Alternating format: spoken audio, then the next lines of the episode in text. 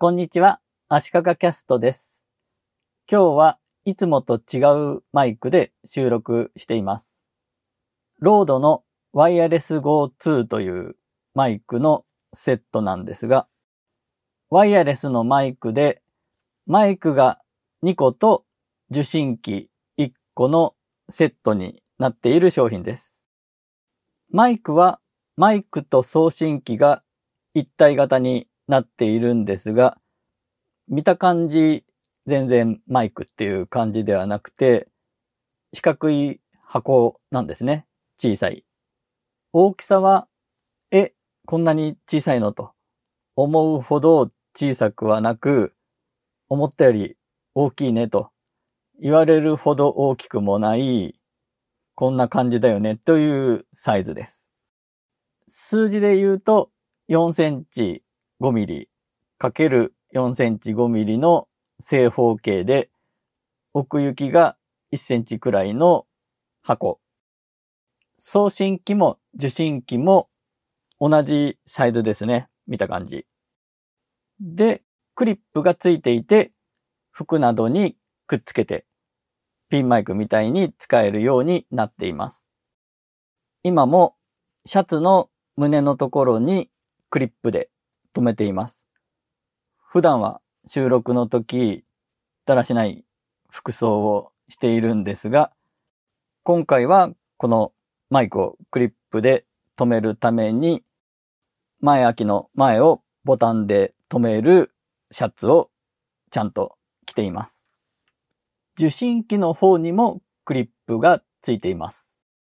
受信機は送信機側のマイクで喋っ音をワイヤレスで受け取って、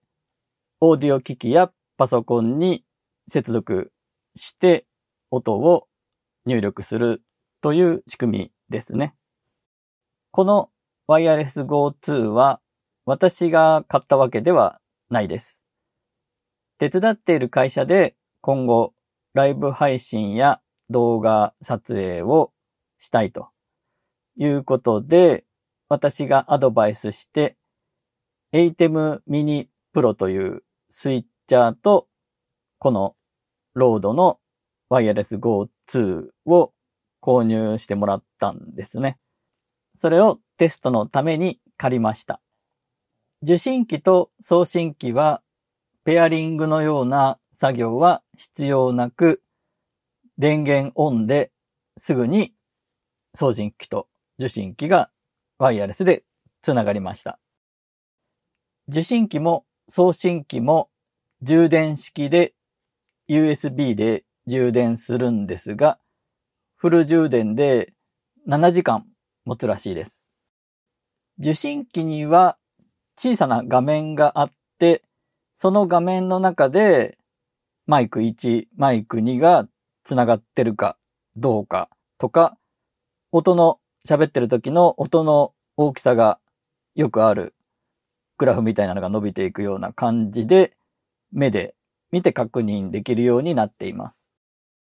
最初に受信機マイク1、マイク2の電源を入れてみて、マイク1の方の音が全く認識してないみたいで、その横に伸びる棒が全然伸びてなくて、焦ったんですが、マイク1の方が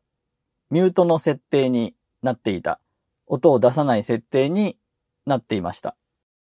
そういう設定は受信機側についてるボタンでできるんですが、まあ結構そんなに難しくない操作で変更することができました。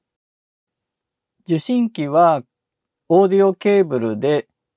カメラなどのマイク入力端子につなげられるんですね。そうするとカメラで録画しながら音を取るときにカメラの内蔵マイクではなくワイヤレス GO の音をワイヤレスでカメラに届けることができるわけですね。今回テストしている環境では ATEM mini という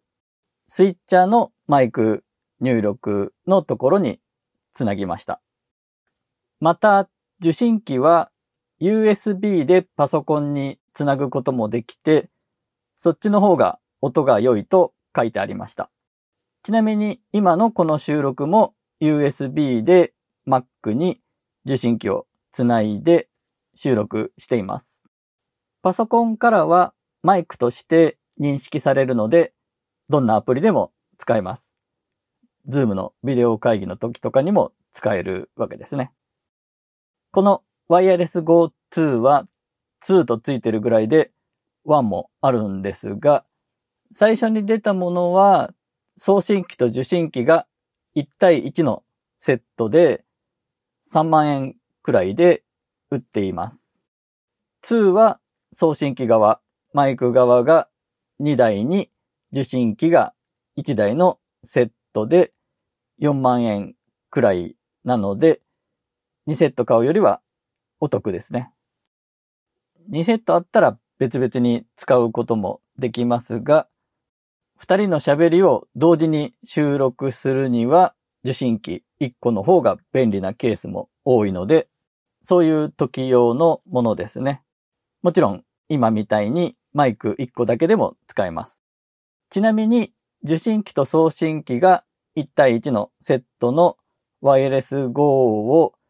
2セットト同時に使うというやり方を検証している YouTube 動画などもありました。2セット同時に使っても混戦するとか干渉するとかいうことがないので、ワイヤレス GO はおすすめだというようなことが言われているようです。ワイヤレス GO2 の場合は受信機が1個なわけですが、2つのマイクの音は LR に分けてステレオで収録することができます。なので、後でパソコンで編集するときにマイク1、マイク2の音を別々に扱えるんですね。二つのマイクの音を合わせて一つのモノラルで収録するように切り替えることもできます。二人で話すポッドキャストの収録にいいかなと思ったんですが、結構音を拾うので、二人で普通に向き合って喋るくらいの距離だったら、両方の声を拾うんじゃないかなと思いました。実は指向性のないマイクで結構周りの音を拾います。今回これを買ったのが BGM がうっすらかかった店内で使いたいという話だったので失敗したなと思いました。そこでノイズキャンセルのアプリケーションのクリスプというのがあるので、受信機から受けた音をクリスプというソフトを通してノイズを消すことができるんですが、クリスプを使うと効果的面で BGM が消えて喋ってる声だけがうまく収録されました。なので、クリスプとの併用を提案したいと考えています。風貌も最初からついてきていて、もこもこしたものをマイクの上に乗せて、風の音とかノイズを和らげるものですが、BGM に対しては風貌ありなしで、それほど差はないと感じました。でもちょっとしたノイズは減るのでいいですよね。今も風貌をつけた状態で収録しています。マイクのついている送信機には、マイク入力の端子があって、ピンマイクなどをつなげることができます。そうすると、送信機についているマイクを使わずに、外付けの別のつなげたマイクの音をワイヤレスで受信機に送ることができるわけですね。マイクのついている送信機の本体に自動で録音する機能があります。これはパソコンのソフトで設定する必要があるんですが、本体に非圧縮で7時間、圧縮する形式だと40時間録音することができます。本体に録音したファイルを聞いたり、保存したり、消したりするのはパソコンからしかできません。他にもパソコンにつないでじゃないと設定できない項目などがあります。ゲインのコントロール、音の、まあ、大きさのレベルのコントロールも通常3段階で設定するんですが、パソコンにつなぐともっと細かく設定できるように変更できます。ということで、ワイヤレスマイクのセット、ロードワイヤレス GO2 をテストした話でした。